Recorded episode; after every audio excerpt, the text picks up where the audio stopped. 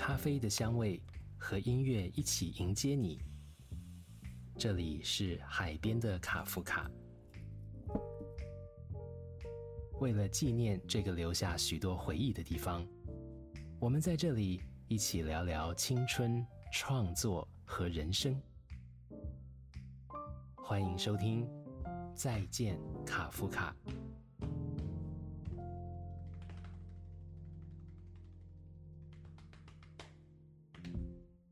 欢迎收听《再见卡夫卡》Podcast 节目，我是马世芳。这个系列的 Podcast 是因为这个台北指标性的一个艺文空间——海边的卡夫卡，我们为了要向这个地方曾经有过的非常多丰富的场景致意，所以要来制作一系列的 Podcast 节目，要访问一系列跨界的创作人。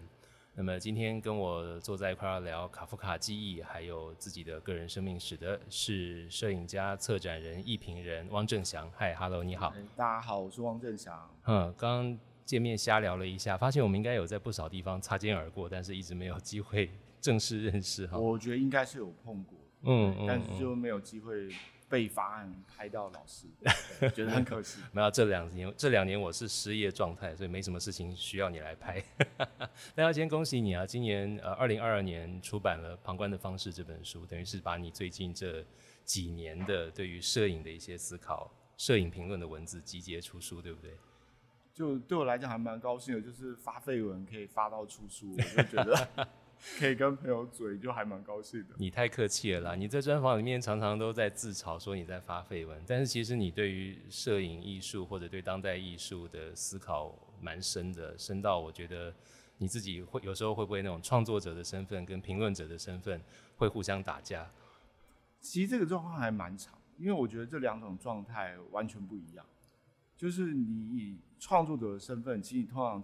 会倾向于去排斥理论，排斥解释。嗯，也我会认为我创作就是创作一个无法解释的东西。嗯，可是你在评论的时候，你就总是想要去描述它，想要去解释它。嗯，对，所以对我来讲，这两个身份有时候差的还蛮多的。嗯，呃，做一个评论者，有时候可以躲在评论的文字的盾牌后面，然后反正站着说话不腰疼，别人做出来东西，你就可以去慢慢的分析去说。但是作为创作者，你总要把自己的某某些东西要铺露出来，呃，风险是比较高的。但是作为一个创作人，作为一个 artist 的那个诱惑又是无可取代的。所以我在看你的文字跟看你的作品的时候，会感觉到这里面有一些拉扯。嗯，今年其实你还蛮多事情在忙的，对不对？二零二二年，呃，也参与了一些跨界的活动，也办了展，还出了书嘛。然后持续在脸书上发你所谓的绯闻，文字生产量也不小啊。你现在自己的那个状态，你你自己会特别喜欢做什么事情吗？还是说你会呃有时候要呃逼自己有纪律一点？因为作为一个自爱自由接案者，你必须要作为一个有比较有纪律的状态。我觉得作为一个接案的人，就是你常常会有一个焦虑，就是觉得自己一事无成。哦。然后这个时候，你就会想要做很多的事情。嗯，其实严格来讲，也不是做了很多事情，而是你会把想要把很多的事情全部都丢在脸书上，哦，然后让人家觉得哇，你现在好像非常的忙。可是你常常午夜梦回，你仔细想，你到底做了什么事情，你就会觉得，其实好像也没有做什么事情。哦，就我觉得那个焦虑应该是每个接案人都会碰到。那特别你作为创作者。这又是在众多这种我们讲接爱类型当中，其实最难以肯定自己的一个东西。嗯，因为你没有在一个呃稳定的结构当中啊，比如说你有个年资或者取得什么样的职位，嗯，你不知道用什么东西来肯定自己，所以到后来你可能就是把自己的价值可能建立在。呃，一方面当然是希望得奖，嗯，然后每天都在嘴说为什么本年奖不给我，对，今年还是没给我。另一方面就是你会把自己的价值建立在我思考艺术啊，就是我一直发废文，一直在想这些看似非常抽象的艺术问题，并不是我真的那么爱艺术，而是因为我觉得我在社会当中我没有一个位置哦，所以当我写这些跟艺术相关的文章的时候，就好像。我的价值提升了，因为我是一个关心艺术的人。哦，其实这个想法还蛮幼稚的，哦，但是我我仔细回想，那是我发绯闻的一个很大的动力。嗯，我都关心艺术了，你怎么能说我是一个摄影大哥？呃，这个输出了，评价很不错，然后你的文章也被收在了年度散文选里面。呃，这应该是蛮好的肯定嘛，也让你自己在某方面可能那样的焦虑稍微舒缓一点。但是通常这种状况，你会发现又有新的焦虑会来。比方说得奖，你也不是没得过奖嘛，但是得了这个奖，就会有更大的奖在前面等着啊。那你呃这个输出了，就会有下一本书的期待啊。啊，你写了这些文章，大家就会期待你看到更多的东西，所以。终究来讲，我觉得最难的还是怎么样去寻找到不假外求的自我评价的系统吧。这个应该是所有的创作人最难最难过的关卡之一。对我有时候会想说，为什么我打篮球的时候就没这个感觉？像我篮球也没打很好啊，可是你对于篮球，你就会有个热忱。嗯，你就会早上六七点跑去练球，嗯，然后自己学一些怪招，其实也没有什么实用性。可是创作我好像没有到达那样的状态啊。那写作方面其实也是，其实我很多时候我觉得很开心的，都不是我真正认为我在那个地方有什么成就，嗯，反而是因为我并不属于那个群体。比如说，我根本不算是一个以文字创作为主的人，嗯。可是当我被选到散文选以后，我就会很乐，就是有一种 偷到的感觉。那以前刚从事摄影的时候，也会有这种快感，因为我觉得我本来是一个历史系啊，然后我后来变成摄影师，就会觉得这件事很有趣。嗯，我居然在拍照。嗯，可是过一段时间，我已经习惯我是一位摄影师，我是一位创作者。嗯，那拍照创作这件事对我来讲就没有那一种。哦，歪出去做一件事情的那种快感。所以你前两天不是才讲说，艺术这个事情最好还是维持一种业余状态，就是你你因为这种心情，有一部分是跟这个有关。嗯嗯嗯嗯，我们今天不知道为什么一开始就谈到这么沉重的这种很很存在存在本质性的问题。我们回头来聊一下生命历程的事，就是也不要讲那么严重啊，就是我们毕竟叫做再见卡夫卡嘛，呃。会找你来也是因为你跟这家店，我们现在就坐在海边的卡夫卡店里面啊，也是因为这家店跟你的整个呃过去可能十来年的生命经验有蛮多的场景在这里发生吧。你要不要讲一讲你跟这家店的渊源？其实最早记忆不清楚，就刚刚我还以为我大学的时候常常来这边。你上大学是什么时候的事情？一九九九到二零零三。OK。对。然后刚刚还好一提醒，原来卡夫卡是二零零五年开店啊，所以我大学的时候根本没来过这边。那你大学的时候都混哪里啊？大学时候大部分就是混那个台大对面的叶子啊，嗯，然后还有鹿猫啊，嗯嗯，然后或者是挪挪威的森林也会去。是。最后其实这几家咖啡店大家都会跑。你有经历过台北的咖啡店还可以在里面抽烟的时代吗？有点忘记，应该没有，我记得应该，或那时候我还没有抽烟，所以我那时候没有感觉。是，对。然后后来会来卡夫卡，我猜应该是研究所时候啊。然后其实那个时候并没有很深的印象，嗯，因为你作为一个大学研究生，就是常常跑咖啡店，嗯，所以你不会特别好像跟某个地方产生某种很紧密的联系，嗯。那是一直到后来我我没有读历史了，然后去学摄影艺术，嗯，然后回来之后呢，就开始接案，然后就会发现说，其实接案生活就是有很多时候你没事可做。哦，然后你又不能够废在家里，因为那非常的焦虑。哦，所以那个时候我就会到卡夫卡，嗯，然后假装自己有事情做，嗯。对，我觉得我最早跟卡夫卡产生联系是这样，嗯嗯，然后后来就慢慢养成一个习惯，就反正我没事做的时候，我就来到这边，然后发发绯闻啊，嗯，然后还是发发绯闻，基本上都在发绯闻。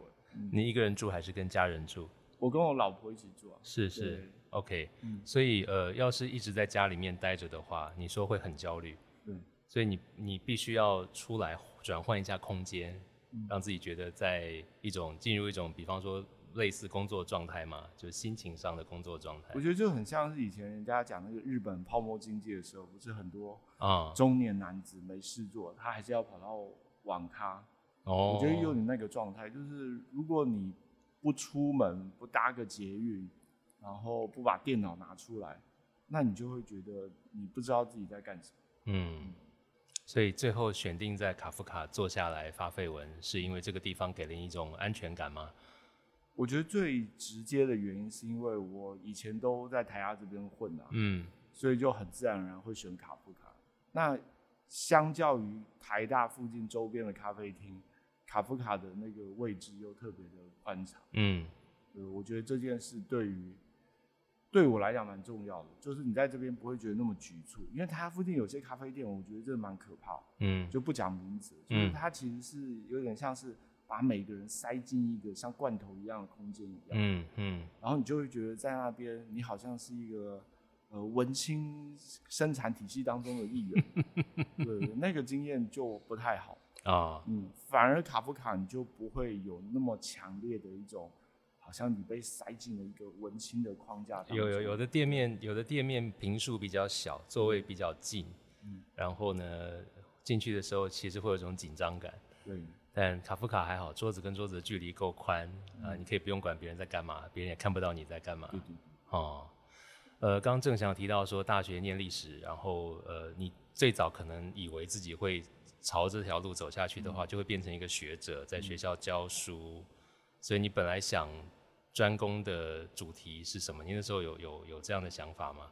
我硕班写的主题是文人画，嗯，然后我那个时候其实并不是真的对文人画那么有兴趣。啊，我不知道为什么我会选这个题目，嗯，对，但是我现在回想起来，其实我就是广义的对于艺术文化有爱好，其实就是个文青。嗯嗯嗯，对。但是后来我发现说，研究艺术这件事情，其实应该说所谓的学术研究，其实需要一些特殊的能力啊，因为你要很有耐心，嗯，然后要能够系统性的思考，嗯。那我后来发现，我其实就不是一个读学术的料啊，所以后来才想说，那既然我的本质是我对于艺术文化有爱好，那为什么我不能作为一个创作者？嗯嗯嗯。其实这个想法很天真，嗯，就是。自以为好像说成为创作者就成为创作者，对。但选择摄影也是因为摄影这个技术相对于其他雕塑或是绘画，其实比较容易上手。嗯。所以我那个时候就整个从这个研究文人画转到摄影。哦。但是我们在讲创作这个事情，嗯。从学术的世界要转化成创作者，比较直接会想到的应该是文字创作吧？您那时候第一个想到的是摄影，为什么不是文字创作？其实以前有想过文字创作。嗯，我最早我记得我明确知道我的梦想，是我看完那个桑多马瑞哦，什么伪装成独白的爱情啊，于静哦哦，我那时候看完以后就说，就想说我要成为那样的小说家。嗯。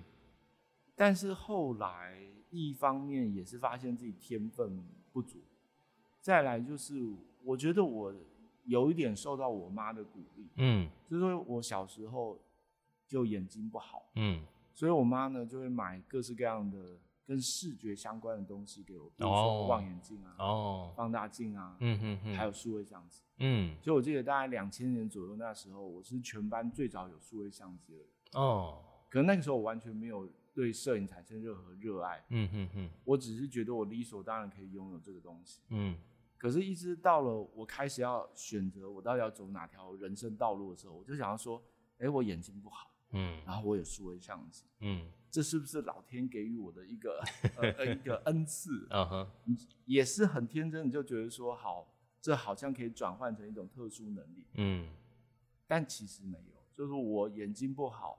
也不让，也没有让我有什么在视觉上特别的优势。那时候不知道啊，所以那个时候就就想说，那我就来学摄影。哦，嗯，那呃，你刚刚这段话有两个关键词，一个是你的妈妈，一个是你的眼睛。要不要说说你的妈妈？因为在访谈里面提到过，你的妈妈年轻的时候就是一个文青，所以她对你的成长过程，其实是相较于可能你的同学们是比较不一样的。我觉得我妈妈就是对，真的就是一个文青，嗯，非常文青。就是她一开始，我相信她应该也是生命有些苦闷，所以她就想要借助译文来抒发。嗯，可是到后来，她就真的对译文有一种很纯粹的爱好。就是我记得后来他很爱看电影，嗯，然后他常常跟我讲电影是讲什么伯格曼，嗯嗯，然后我那小时候我哪里听得懂？然后我现在回过头来看，这这未免太硬了。但是我觉得。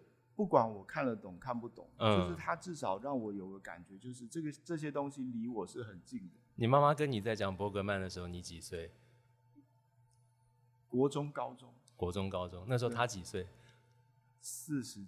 四十多岁。对，OK。那个亲近感我觉得很重要。嗯。就你身边有一个人，他永远都会丢两三本书给你，哎，这个赫赫曼赫塞看一下，哎，这黄景树你看一下。嗯嗯。然后你就会，虽然你就算。你也没有很认真看，你就觉得啊，总有一天我就从我妈那边拿点东西来看。是，我觉得这个是我跟艺术能搭上边的一个原因。要不然，我觉得人要对艺术产生热情，其实有时候是蛮困难。嗯，所以呃，其实妈妈从小给你这样的一个环境，就是让你很习惯这些事情。所以当你要一脚跨进去那个世界，变成一个创作者的时候。并不会有太多的怀疑，因为那是一个很理所当然的事，而且感觉上妈妈应该是会鼓励的。我觉得鼓励这个成分特别大。嗯，对，因为我其实对艺术全然陌生，所以其实刚转进去的时候，你还是会很多不适应。嗯，但是就是一开始抱着一种我妈妈认为做这件事情是好的。就是这样的心态，就会让我继续去做下去。哦，这真的是跟很多人的成长经验不太一样，但这当然也会带来另外一种形式不太一样的压力吧。就是既然家人这样的支持你，然后你也觉得这是一个应该要做好给妈妈看，那当然就会有不同的压力了。你刚刚提到眼睛不好，你要不要多说一点？因为这好像跟你最近一次的个展也有一些关系。嗯，我的眼睛跟。应该是跟某种黄斑部病变有关系，嗯对。然后小的时候其实不算太严重，所以我一直没有把这件事很放在心上。但是直到我当要准备当兵那时候，嗯，哎，我妈有一天她就，我记得他就拿了一个免疫证明给我，哦，他帮我去申请了身障手册，哦，然后给我，然后也申请了免疫证明，嗯，然后我那一天就。意识到说哦，原来我具有这个身份。嗯哼。可能那个时候其实还是觉得这件事蛮好笑的哦，因为我平常什么我我也打电动啊，我也去打球啊，我并没有觉得这些有就日常生活并没有觉得特别的不方便，并没有。甚至我后来从事摄影，嗯，其实对我对于我拍照来讲，眼睛也还 OK。是。然后是后来慢慢慢慢，我眼睛开始老化哦，对，然后你会觉得有些不便。然后再加上，呃，比如说你去搭捷运啊，然后呢就会被验票，嗯，搭高铁啊就会被放到第七车，哦，对，就是这些事情才慢慢加深了我对我是一个视障这件事的印象，哦，对，然后有一个创作就你提到的，其实就是有一次我去被验票，嗯，然后呢我就脸很臭，然后那个验票人员他就很紧张，他就说。那先生，我可以帮你哦，把那个票，那个两个声音呢变成一声。哦哦，因为我们拿爱心票通过捷运，嗯，在某一段时间都会发出哔哔两声。对，现在没有，不过有一段时间是这样。对对对。然后他就觉得我是不是对这件事很敏感？哦，他就帮我拿到一个机器前面一刷。哦，所以他们有这样的服务。很神奇哦，没有人知道有这个服务哇！就就那一天那个人好贴心哦。可是那那一天我被刷完之后，我整个暴怒哦。我现在不是很很知道我暴怒的原因是什么，但是我猜想，我觉得那个第二声 B 也是我的。嗯嗯嗯嗯，因为那里面包含母亲对我的爱啊，包含我我可以从事摄影的理由啊。嗯嗯，你怎么可以把我那声 B 取消？哦，所以我从那时候开始，我每次过节运都只。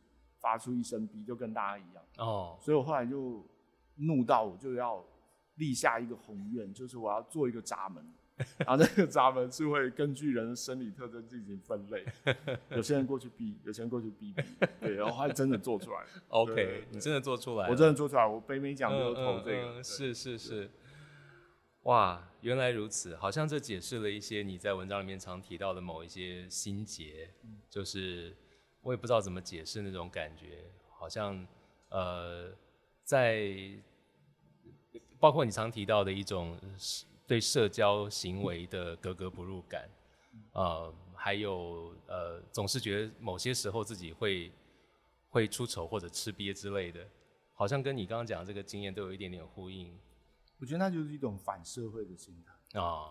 但是我在想，大部分人是不是都有一点点反社会？嗯，那只是有些人他后来不得不比较深入的参与到社会当中，那反社会那一面就会。被压抑，嗯，那我因为我是接案摄影师，嗯，我又有身障的身份，嗯，所以我不需要，我一直觉得我跟这个社会好像有一段距离，嗯，所以我就比较任性的维持了我这种反社会的想法，嗯，可能跟这个原因有关，嗯，这个在你的论述文字里面多多少少也可以嗅到那个味道，嗯，呃，但是就像我们今天一开始讲的嘛，创作人的身份跟艺评家的身份。其实跟策展人的身份也多多少少都会有一些，呃，怎么说呢？拉扯的关系，它不一定不见得都是矛盾的，有时候是可以互相帮衬的。但呃，我在看你的艺评的时候，你自己也有写到嘛？因为现代艺术的观念越来越模糊，越来越难定义，包括摄影到底是什么，也越来越难去定出所谓比较大家能够有共识的判断标准，所以。要做现代艺术或者现代摄影的评论，要是你把所有的事情都看成是一种，嗯，比方说权力关系的的的的结果啊，或者是呃观念的实践或者不实践，或者是某一种呃门派的胜利，你好像有就讲到类似这样的意思。嗯。假如用这样的方式一路论述下去的话，其实艺术评论是几乎不可能进行的，而且创作也几乎是不可能进行的。因为因为你手一伸出去，所有的事情别人都做过了。嗯，我觉得这个问题，它可能就牵涉到原创这件事，到底在当代艺术世界当中，它是不是还被认可？嗯，就是其实我们从后现代胜利之后，我们基本上看待任何艺术，我们都可以用建构的眼光来颠覆它，来检视它，嗯，然后否定所谓原创性的存在，嗯。那我觉得这种观点其实一开始是很有意义的，因为我觉得建构的观点其实是为了去反对现代主义的艺术观。嗯，因为过去现代主义太过于强调有某种原创的，好像跟社会完全无关的那个纯粹的东西存在。所以一开始后现代他想要去反抗这个，他他想要告诉这些现代主义的大师们，嗯，你们所谓的纯粹，其实都是在特定的社会、政治、经济条件当中被建构出来。嗯哼。可是我觉得这一种建构的观点发展到当代艺术，其实它又有所变化。就是当当代艺术谈建构的时候，当代艺术它并不是用这个东西来反抗什么。反而他是用建构的观点来捍卫当代艺术本身。嗯，就是我常听到一些当代艺术的创作者，当我问他说什么是艺术的时候，他会告诉我说，这个问题不应该问，因为一切都是权利，一切都是建构。然后我就想说。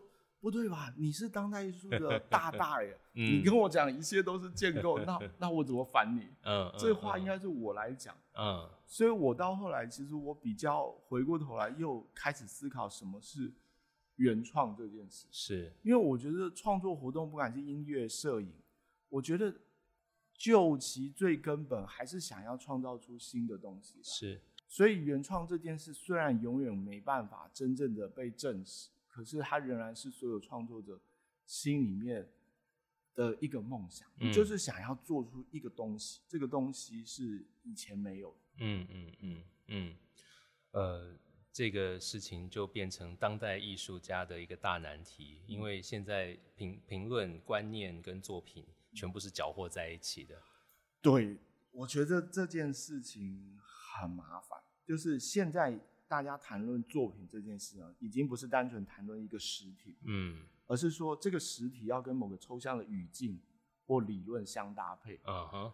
那这个时候的问题就是，你会嘴的人是不是就会比较能够创作？对啊，对啊，你你不觉得去当代的美术馆看很多展，会发现那个说明牌写的超胡烂的，但是你看那个作品本身，觉得这 what the fuck，就是，对对。那视觉艺术相比于音乐，可能我们我现在这个是外行的观点，我就觉得音乐好一点，是因为音乐毕竟有一个很直观上的感受。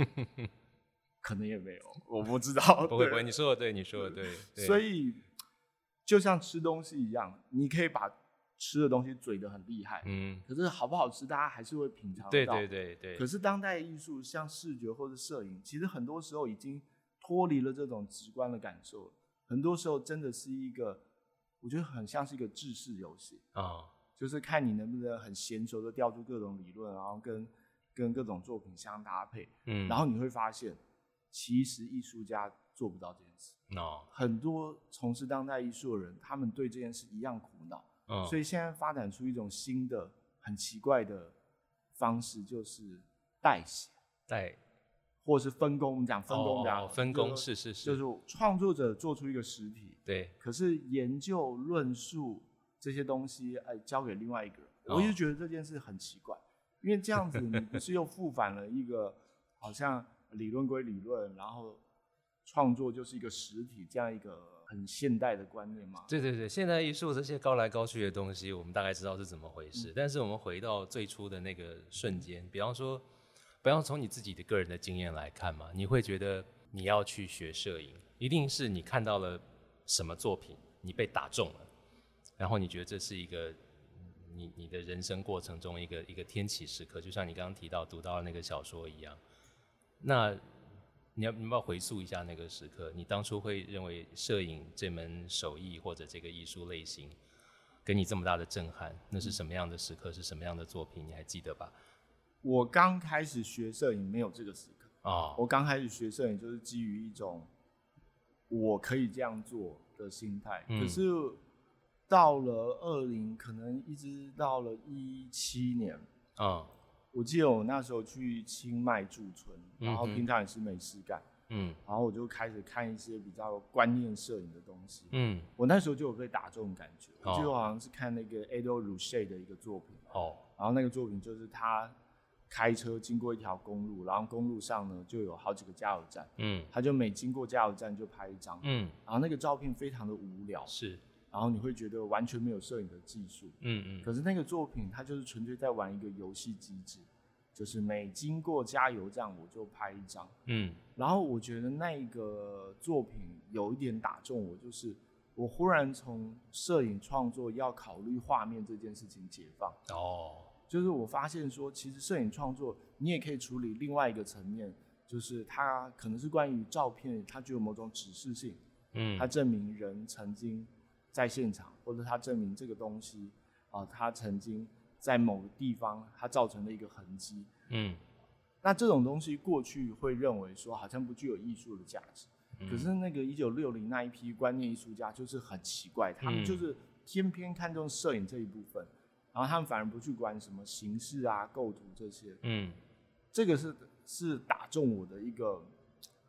一个我我印象很深的时刻，然后蛮奇怪的是说，这样一个作品其实不是很感性，嗯，因为也许我们一般讲打中，好像是跟某种内在感性，嗯，是有所关联的。可是我觉得打中我的东西，通常是让我感受不到我自己，嗯，就是当我好像进入一个纯粹的这个抽象的观念的世界的时候，我反而会有某种很愉快、很自在的感觉。嗯，因为这个等于是把。摄影变成行为艺术的一部分，对，他必须要理解不只是那个单格单格的画面，你要理解它整个系列是怎么产生出来的。嗯，这个也是当代艺术很多东西，你必须要有背后的呃知识准备，你才要知道，你才你才有办法知道这个作品到底是什么意思。嗯，知道了之后，也许那个震撼才会才会来。嗯。呃，所以你一开始的时候，我记得你也好像在访问里有提到嘛，你去学摄影的时候，嗯，一开始很想要多知道一些的是，然后器材怎么用，然后呃一些一些一些技术上面的细节，你可以怎么样比较好的去掌握它，对不对？嗯。所以那个作品等于是让你从那样的一种呃技术上的，我不知道是纠缠吗？从那个世界里面忽然解放出来了。嗯，因为我觉得摄影师都有个焦虑，就是觉得自己的技术不够好，哦，觉得自己的画面不够有张力。哦。特别是能拍的人，就你越来越会发现，哇，拍的好人这么多。哦。然后你就会怀疑自己。哦。但是观看那种观念的作品，就是你会从那种。技术细节当中挣脱，嗯，然后甚至于你会发现一件事，就是说我们讲的所谓摄影技术或是摄影基本功，嗯，其实它只是某一时代特殊美学观的产物，嗯，就是对我来讲，其实就是现代主义摄影、现代主义艺术的产物，嗯，就是我们现在讲的构图这些，其实广义来讲，它就是现代主义要建立一个以美材为基础的形式美学，啊，那摄影就是。从这的这边当中得到很多养分，其实特别是超现实主义，嗯，只是后来摄影忘记了，就是后来摄影的人就是把这个东西描述成摄影自己的东西，哦，然后告诉大家说，我们一定要掌握这些基本功哦，你要熟悉视角，熟悉相片的边框，嗯，你要选择快门，嗯，啊，决定对焦时间，我们把这些东西当成摄影的基本啊，可是它并不是基本，它也是从某一个艺术当中借过来的东西，是是是。就是观念艺术对我来讲，它可以让我用一个比较后设的角度，嗯，去平等的看待在艺术上各种流派。嗯嗯嗯，呃，说到这个也蛮有意思的，因为自从智慧手机变成我们每个人的器身体器官的延伸之后，拍照变成人类发明摄影术以来，可能是贬值的最厉害的。行为之一，在没有数位相机之前，甚甚至不要讲智慧手机了，就还没有数位相机之前，我们成长的年代，不会有人每天没事带个照相机到处跑，然后没事就一直拍照，不会有人每天拿着照相机对着自己的食物拍照，不会每天有人拿着照相机对着自己拍照，这个事情都是很后来才发生的。但到了现在，比方说你讲那些技术，比方说什么样叫做一张好照片，在你的文章里也有蛮多篇幅在讨论。包括 I G 的流行，包括修图的现象，包括呃，现在我们几乎看到的所有的照片都是所谓的素人拍出来，然后是他们会去有一种心目中的好照片的样子，对不对？你在这方面其实想了蛮多的，你要不要也稍微讲一讲？就如果我们抱着传统的摄影基本功的观念，我们看到这些新时代的。数位时代摄影现象，就会觉得非常的不耐烦，你 就会觉得这些什么鬼啊？就是这些根本毫无摄影功力可言。其实我很多时候也是抱持这种立场，就特别是人家要我去修下巴跟眼睛的时候，你最常你最常接到的修图的指令是什么？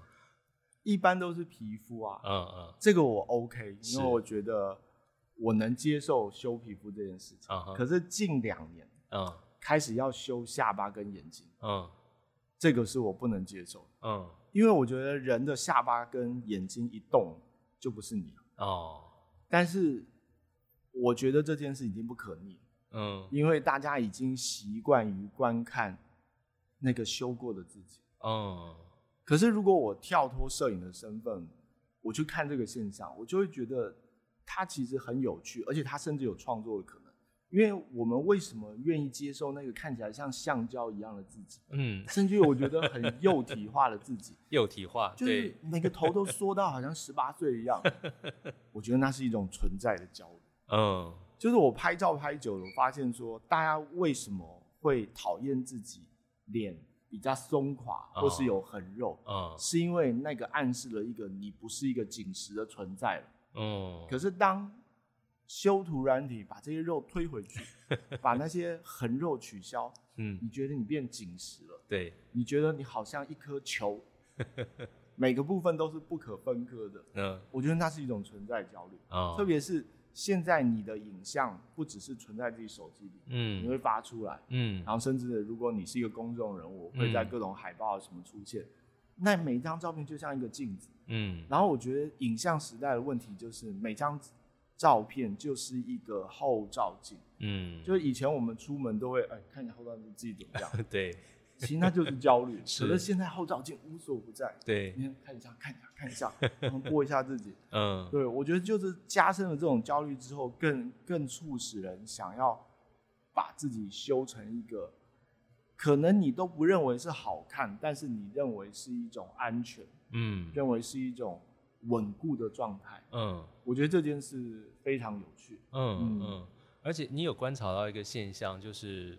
社群平台上面的照片，尤其是那种文文青爱拍的样子，这十年来也不停的在变化，对不对？你你有你有观察到这几年又开始有一种不能够再拍的那么精美，要有一种貌似漫不经心的风格，但那个东西又是一种新的套路嘛？对对对，以前我们会发到脸书上的都是哇，用尽了各种。摄影语言，但是现在不能。现在你的照片要轻松，嗯，要有点趣味性，嗯，然后要满版，要满版，特别在 IG 上。哦，对，而且要正面。哦，哦，这是我前阵参加一个活动，我体会到，就是我参加一个摄影的论坛，然后呢，主办单位邀请了摄影前辈，然后跟一些年轻的 IG 摄影师，是，然后摄影前辈呢就分享了一些，比如说。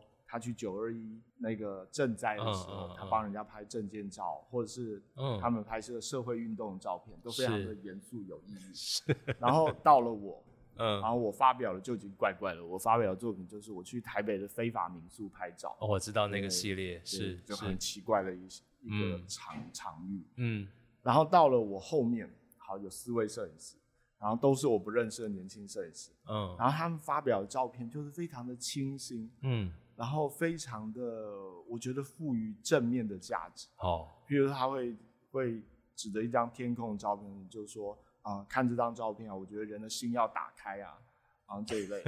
然后我那时候就懂说啊，对，这些 IG 摄影师他们看照片跟我们看照片不一样啊。我们看照片可能把它当成一个艺术品，可是他们看照片这件事是跟社交有关系。是，所以你必须要让照片。某种程度上要格言化，嗯，这样子在网络上才会引起大家的这个互动啊、转发啊，嗯。可是我就听到我旁边的几位摄影前辈就开始喘气，这样 就忍无可忍。对，可能我上台的时候他们喘的更凶，对，我就觉得那个印象非常深刻，就是整个摄影随着这个科技网络平台的兴起，它就发生很巨大的变化。嗯嗯嗯，你还有写到关于外拍模特儿这个生态的变化，也蛮有意思的。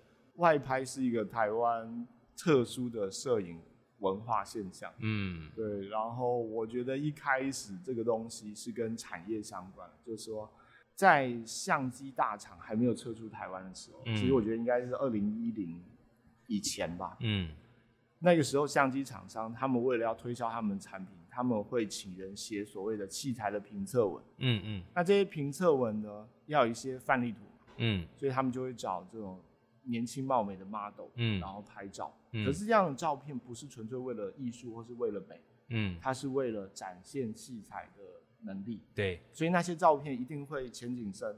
就代表你的镜头又就是后后后面背景全部都是铺掉，对，然后一定会打个灯啊，对，这样都可以推广器材。是，可是外拍到了后来就慢慢脱离了这个状态。嗯，就当然外拍的族群相对于我们一般人，其实他们还是很强调器材。对，可是他慢慢已经跟评测这块脱节了。哦，它变成了一个你难以界定的活动，就是说。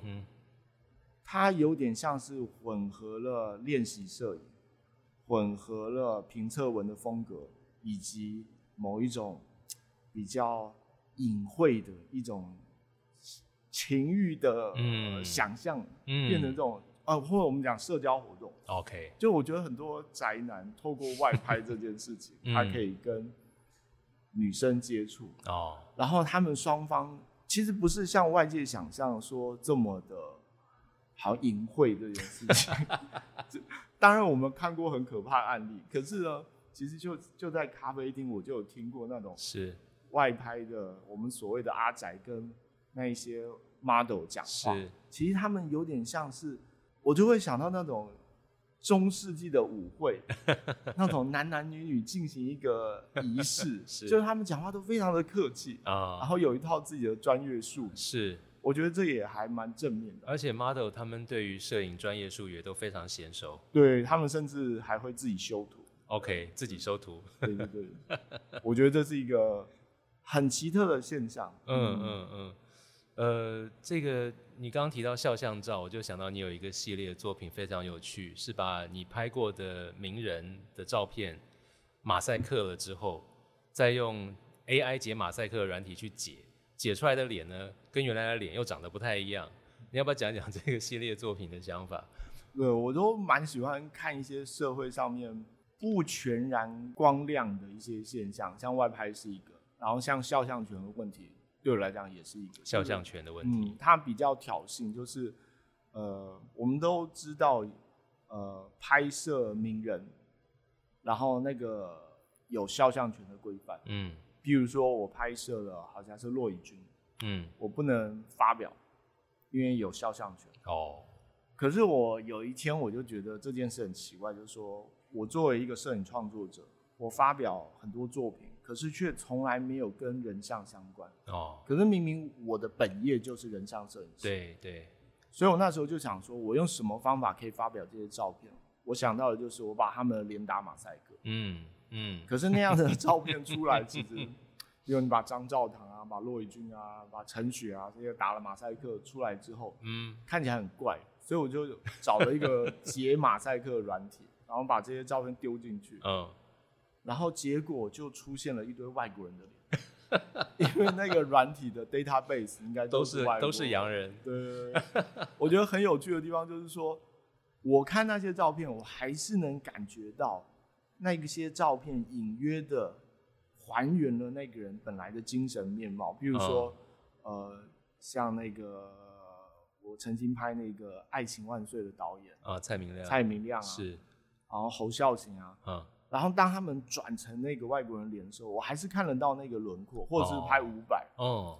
可是对于别人来讲，可能就很模糊。所以这里就有一个一个很有趣的问题，就是说，如果我们以前认为肖像摄影是要捕捉人的一种内在的灵光，嗯，那经过 AI 这样转换之后，嗯，那个灵光到底还存不存在？嗯嗯嗯。我觉我那个作品有很大一部分是想讨论这个问题。嗯。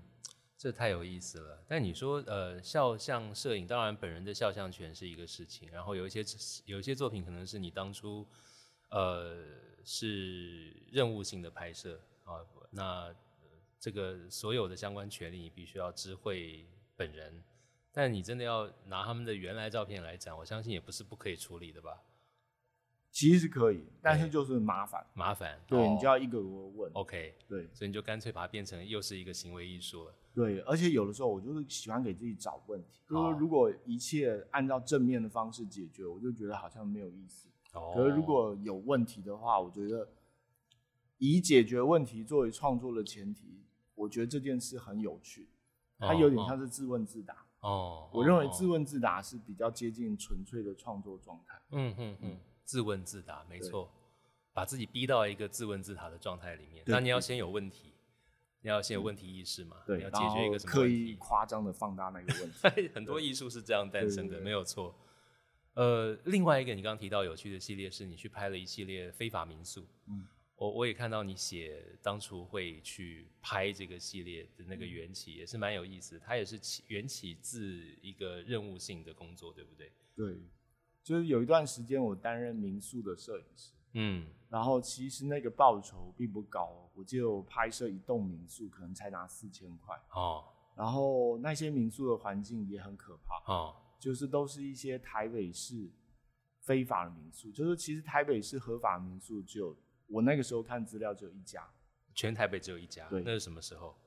大概二零一四一五年，也没有那么久以前啊。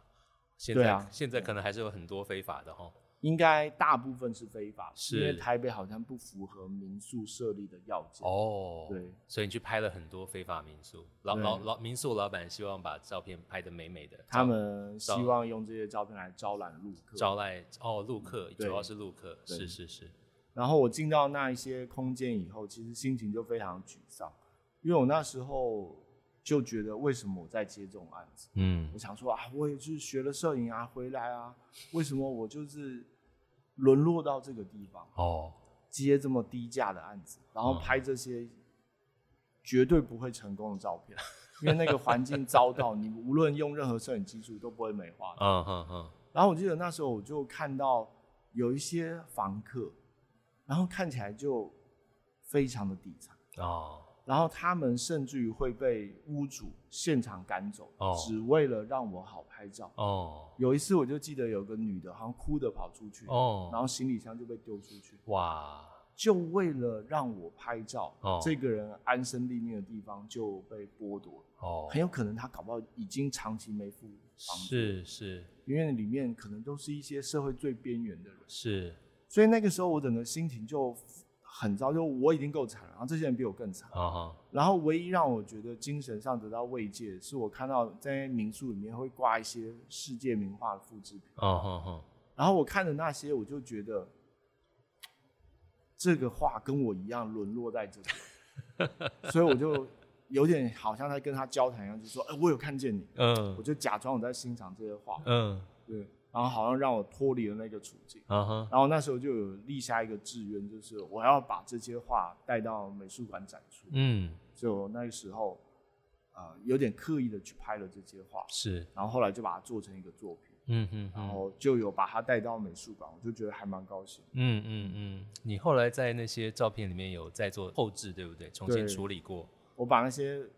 已经看起来灰蒙蒙的那些世界名画，我找到他们的高清图档，然后把它贴在他们原来所在的地方。嗯，对。然后当你用一个摄影机去观看的时候，它就会有点好像在浮在照片表面，就有点像是我们看那个所谓 AR 的效果。嗯嗯嗯嗯。对，就是我个人用一种很低科技的方式做出一种 AR，对，我就喜欢做这样的事情。其实你的很多系列作品都带着行为艺术的成分在里面。包括你曾经还有一个系列作品是去拍荧幕上面有那个光点的照片，把它用荧幕放出来，然后再去拍那个荧幕上面的照片。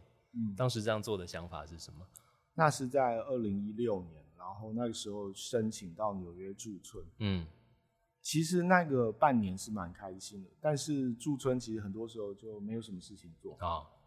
然后你就会开始有一种思乡的情绪。嗯，我记得有一天我就在咖啡厅啊，我就开始看我以前全家出去旅游的照片。啊哈。然后我就看到有一张大概是二零零三年我们全家出去玩的照片。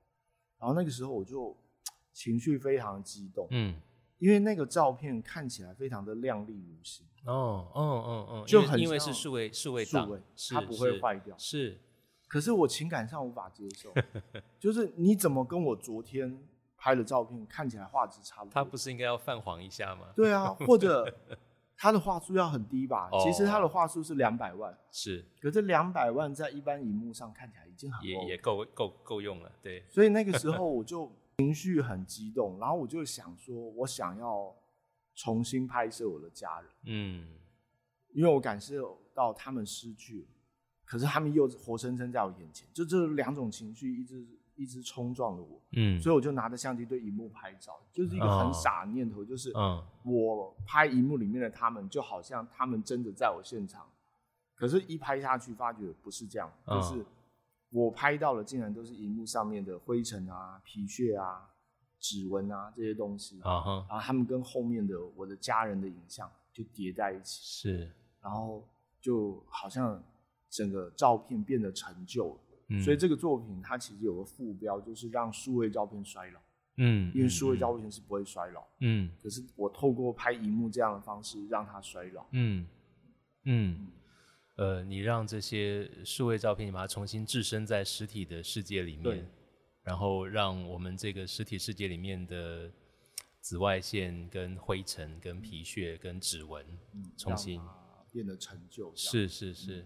其实，其实今年你还刚刚结束了一个跟跨界的创作人合作的一个计划。你刚刚有聊到说，呃，你之前比较少跟音乐人合作，呃，这应该也是一次蛮有意思的经验吧？嗯，这个计划它其实是一个音乐采集的计划。嗯，就是我跟几位音乐家，包含吴镇宇啊、许德章啊，然后我们去各地。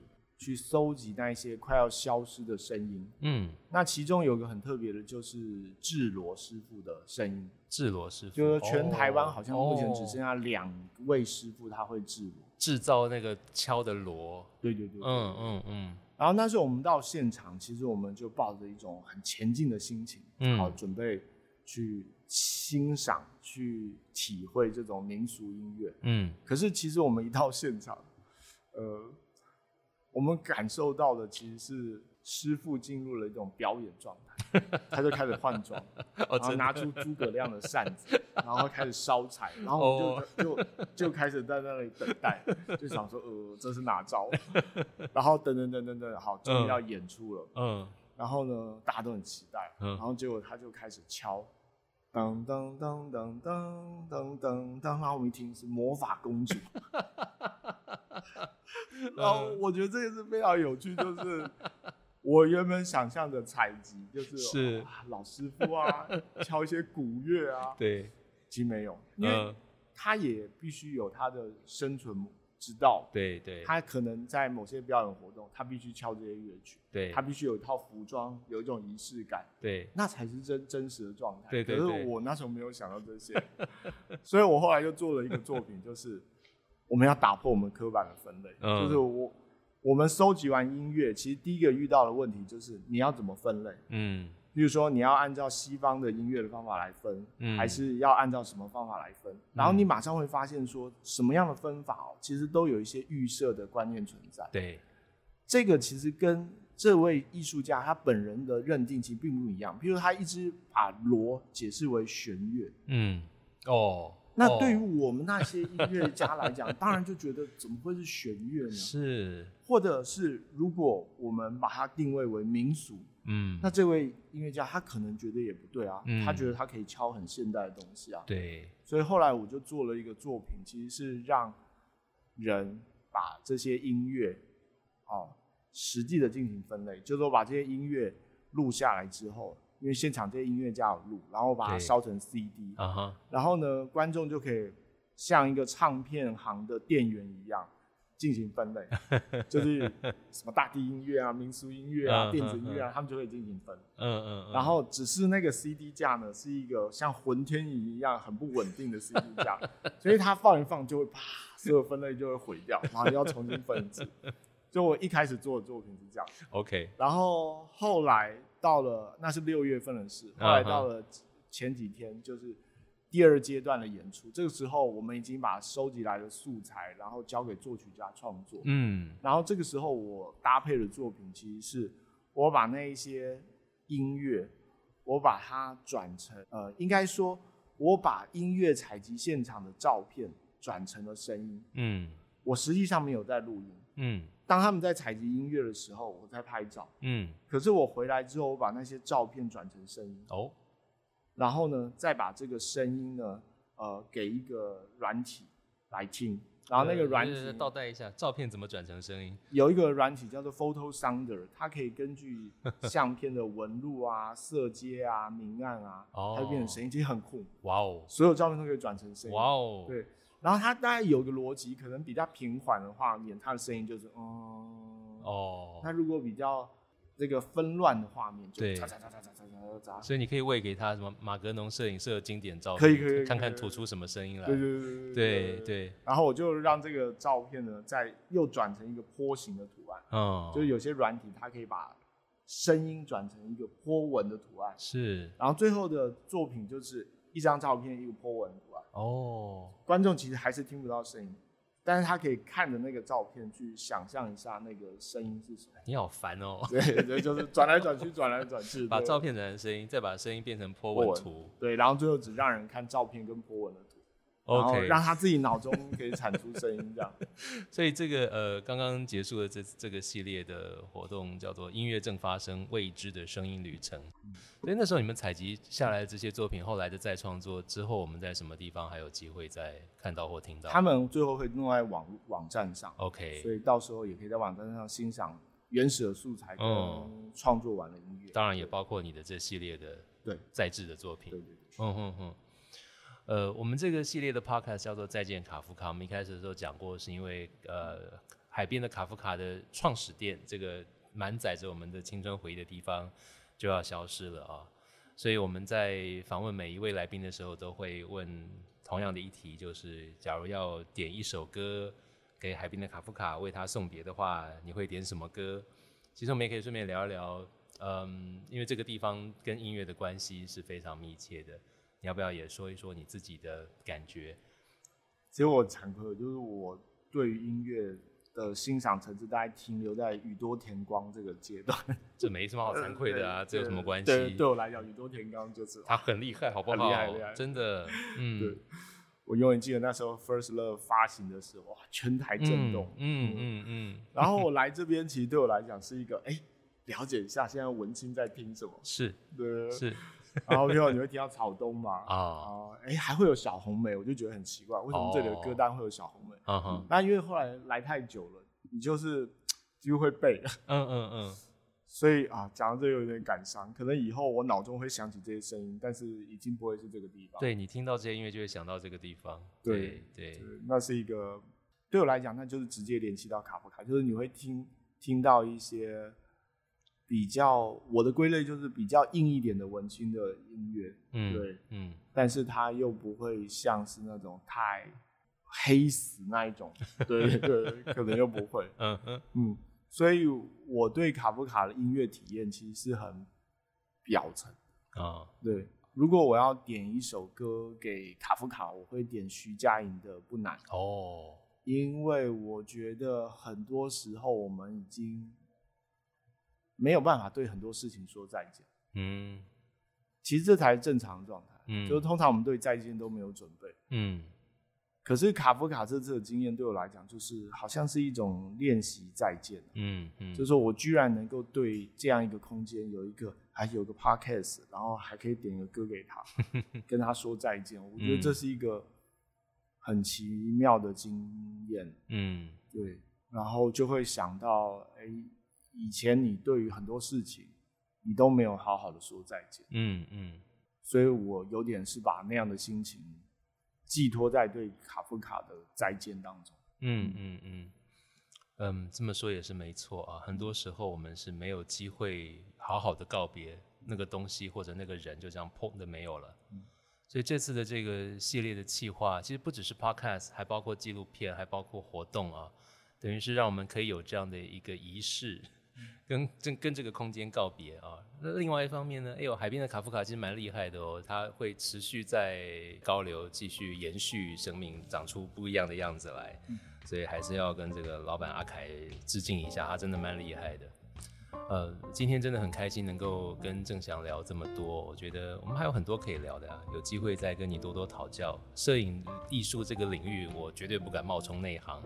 但是心里积攒的一些问题，有机会还可以再跟你多聊一些。谢谢你，我有机会可以拍到你。我的荣幸，真的谢谢。